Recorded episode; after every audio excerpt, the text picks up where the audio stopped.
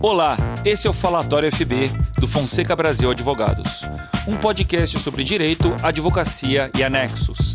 Siga nosso perfil em sua plataforma preferida e acompanhe todos os episódios. Olá, amigos do Fonseca Brasil. Aqui quem fala é Jean Cimei. Está comigo ao meu lado Adelvan Olivério, Gustavo Fonseca e Eduardo Brasil, não necessariamente nessa ordem. Hoje nós vamos falar sobre o judiciário na pandemia. Tudo bem que já é um assunto que já passou pela pandemia, está passando pelo menos, quem sobreviveu a ela. É, todos vimos é, algumas novidades boas, outras ruins dentro do judiciário. Todos sofremos ao não ter contato com o servidor público. Alguns é, acharam excelente não ter mais contato com o servidor público do cartório. É, os juízes, é, alguns a, a, imaginaram e detectaram ferramentas bastante efetivas de atendimento ao jurisdicionado, outros deram graças a Deus de não suportar mais o bafo e o terno mostarda do advogado, mas sobrevivemos todos e justamente sobre esse tema que nós falaremos. O Gustavo tem uma ponderação, uma pergunta. Na verdade, eu tenho várias, Jean. É, assim, sobre esse tema tem muita coisa bem peculiar que a gente pode conversar, mas assim até atendendo a natureza é, própria do jabuti, eu queria trazer um assunto que não tem nada a ver com isso, que é sobre é, o jabuti do aspecto legislativo. Nós estávamos revisando outro dia uma lei que foi publicada já na semana passada, creio eu, e ela traz assim uma salada de pelo menos uns quatro assuntos que não tem nenhuma relação entre eles, versando de maneira estratégica e bem pontual sobre cada um deles e se, nós nos perguntamos assim, por que todos esses assuntos em uma única lei? Então, é, é ah, é, Adelvan, vamos lá. Perfeito. A lei em questão que o Gustavo faz referência é a Lei 14195, agora de 26 de agosto de 2021. É uma lei que, em tese, é, foi promulgada pelo governo, né, a partir de uma medida provisória, para facilitar a abertura de empresa, tá? E aí, no, no próprio ementa da lei, a gente já tem uma ideia do que, que seria esse jabuti legislativo, que ela vai falar sobre abertura de empresa e proteção de acionistas minoritários, facilitação do comércio exterior, vejam a relação, sistema integrado de recuperação de ativos, vai falar sobre é, a defesa da profissão de tradutor e intérprete público, realizado em conselhos profissionais, obtenção de eletricidade sobre a desburocratização societária e de atos processuais e, para finalizar a cereja do bolo, sobre a prescrição intercorrente. Isso é um sincretismo então gente... vulgar, né? Um então sincretismo gente... vulgar, né? A gente sai de facilitação de abertura de empresas e chega à facilitação da da prescrição não, intercorrente. Até que o do item 1 a 4 tem uma certa lógica, mas o resto seguinte não tem. Sem dúvida nenhuma. Tem uma lógica. Então, assim, tem o, essa expressão que é, que é clássica no Brasil, né, de jabuti legislativo. Jabuti porque são justamente a inclusão dessas matérias que não têm correlação nenhuma com a, a, a temática da norma, né? Ou que tem uma correlação muito fraca e que são incluídas meio que de, de supetão na norma, justamente para facilitar a aprovação de temas que não tinham sido aprovados. O parlamentar deve, deve, olha, agora vamos aprovar, vamos votar aquela lei lá de desburocratização das empresas para poder Isso. facilitar a sua abertura. Aí de brinde tá indo lá prescrição, Isso. Tá Isso, modo de citação. Outras... Ou seja, muitas vezes mudanças que são benéficas até, outras vezes nem tantas, e que não conseguiram ser aprovadas por força do devido processo legal legislativo. Eu tenho né? uma dúvida. O que tem a ver com o tema do, que o Jean puxou hoje, da aula de hoje? Isso é mais um jabuti, exatamente. Esse é o jabuti, essa, essa é a prova do jabuti, né? Exatamente, mas Sim, mas vejam só, diante dessas modificações todas, é, não só legislativas, mas vivemos nesse período é, muita coisa nova.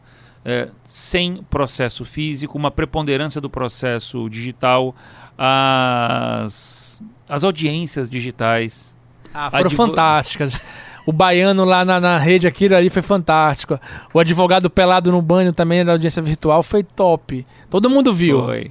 O que aumentou Foi bastante... meme no escritório, né? Não, não foi. No, no, eu não sei, eu não sei. Reconheci o membro, eu não sei que reconheceu aí que pode falar. Não, é o membro, é um memo. Meme. Não membro. É um meme. A questão, a questão é a seguinte.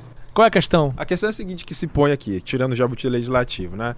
Ah, assim, quais as perspectivas que a gente tem do pós-pandemia? A gente está agora entrando numa fase, acho que muito, muito aguda, do pré-pós-pandemia. Pré-pós-pandemia. A gente está começando a pensar, começando a institucionalizar, inclusive, algumas regras desse pós-pandemia. Então, assim, o que, que vocês acham que nessa nossa percepção A audiência realmente virtual veio fica ficar. e o que, que não fica? Eu acho que Mudança de postura, in- Na minha inclusive visão, dos a players. audiência virtual ela deveria, inclusive, ser hoje é, é, é, é, tornada perene para pelo menos essa parte conciliatória. Né? Eu acho que economiza muito tempo. Salvo engano, eu vi outro dia a, a opção aqui no Pará do, do processo 100% juízo 100% vir, vir, 100% digital. Então, acho que já é algo que já, já é um- um- um, uma vitória, um avanço gerado pela pandemia. Nós chegaríamos a isso em algum momento, mas creio que houve um- uma aceleração muito grande e já trouxe essa, essa evolução para o nosso judiciário, né? Uma perspectiva boa foram o- as sessões de julgamento nos tribunais de forma virtual. Assim, é, particularmente, me, é, o, o tempo gasto é muito maior. Em que sentido? No- a- os pi- geralmente, quando você. Na, na- na era paleozoica pré-pandemia, quando você ia numa sessão de julgamento, você tinha cinco ou seis é, pedidos de preferência, você tinha 15. Não, perdão, cinco ou seis sustentações orais. Hoje não é mais assim. Eu já cheguei, já fiz sustentação oral, em que eu esperei seis horas. Porque foram. Demorou 20 seis horas de sustentação oral. Não a minha sustentação oral, que eu Meu limitada, pai eterno. eh, porque Isso é muito açaí, é muito 15 jabuti minutos. aqui no estado do Pará, parceiro. Mas foram 32, pe- dois- 32 pedidos de preferência. Findos os 32 pedidos de preferência, foram 35 sustentações orais. Gigantescas. Alguns poucos advogados muito bem preparados. Só que o que eu detectei é a maioria das sustentações orais feitas com uma qualidade muito duvidosa, o que demonstra, o que me mostrou um preparo muito ruim de boa parte dos E advogados. você acha que a grande vantagem agora é o desembargador só colocar no mudo lá e não ter que ouvir a sustentação? E Isso é que eles, geralmente eles fazem, ou ficam no celular, ou ficam no Netflix. Talvez essas telas duplas ajudem isso. Então, durante a sustentação, ele atualiza, vê o The Office, todas as temporadas. Talvez aí, em um ou dois meses, eles assistam tudo.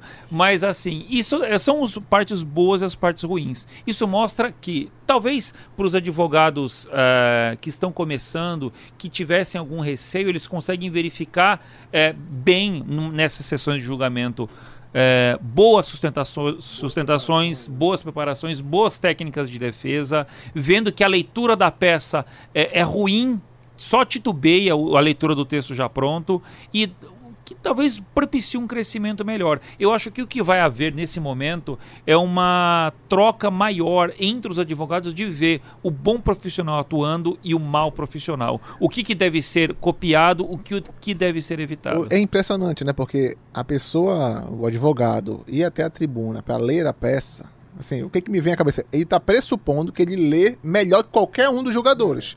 Porque eles não vão ter a capacidade de ler como ele vai ler aquela peça ali. Então, assim, Exato. já é de uma, de uma arrogância do tamanho do mundo, né? Não- Eu acho que uma coisa que, em geral, fica muito né, nesse nosso pré-pós-pandemia.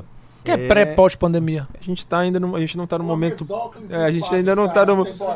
É, gente- exatamente. Seria neopandemia? Não tem o neoconstitucional, seria Não, neopandemia? Não seria neopandemia, porque a gente espera que não tenha uma nova pandemia. A pré-pós. A pré-pós é porque a gente está se aproximando do final, esperamos, né? Então a gente já está se preparando. Mas eu acho assim, uma coisa inegável em geral que a gente conclui é a importância dessa relação que a gente tem no, no direito, no mundo do direito, com a tecnologia. Tá? Todos os aspectos que a gente está falando aqui, de alguma forma, tocam nessa questão da relevância do uso e do uso correto de tecnologia. Seja para fazer sessão de julgamento online, audiência online, seja o uso dos próprios sistemas, né? A utilização da business intelligence também dentro do direito. Eu acho que isso se tornou muito claro para a gente. A gente avançou nesses dois anos, vamos assim considerar, o que talvez a gente demorasse cinco, seis anos para avançar se não fosse esse contexto da pandemia. né? Então acho que as empresas e os escritórios também têm que estar preparados para isso. Um ponto interessante aí é que é, é muito estranho você se deparar com algumas realidades que, pelo menos eu jamais imaginei encontrar num- numa plataforma, num, site ou uma plataforma digital de um tribunal. Antigamente nós íamos em alguma empresa grande dessa fazer alguma solicitação ao serviço de apoio ao consumidor, aí você clicava lá para falar com o atendente e tudo, ah, você é o 38º da fila.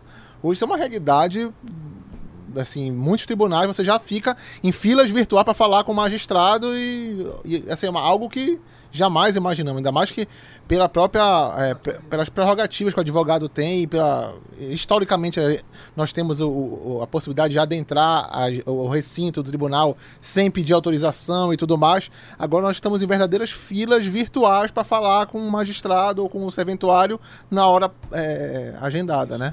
Isso, isso muitas vezes acaba se tornando uma barreira a mais, né? É.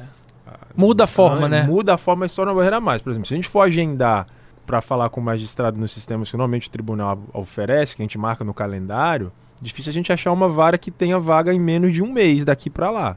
Coisa que no nossa, na nossa época pré-pandemia, ainda que tivesse alguma resistência, alguma dificuldade, você conseguia falar com o magistrado, esperando ali alguns minutos, algumas horas no mesmo dia.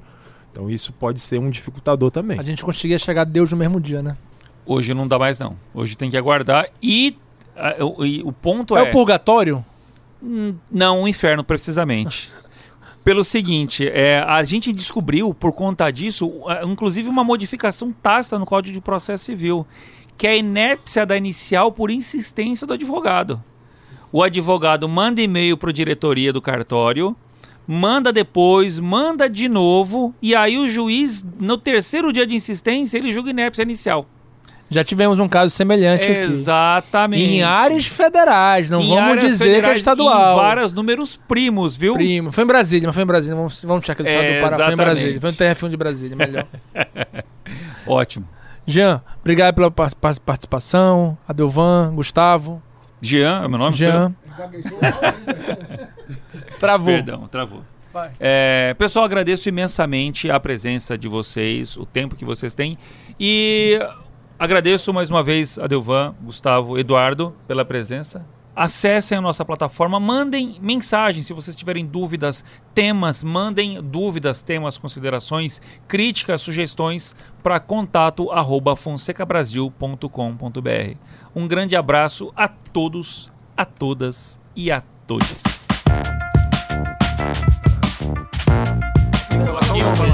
Falatório FB.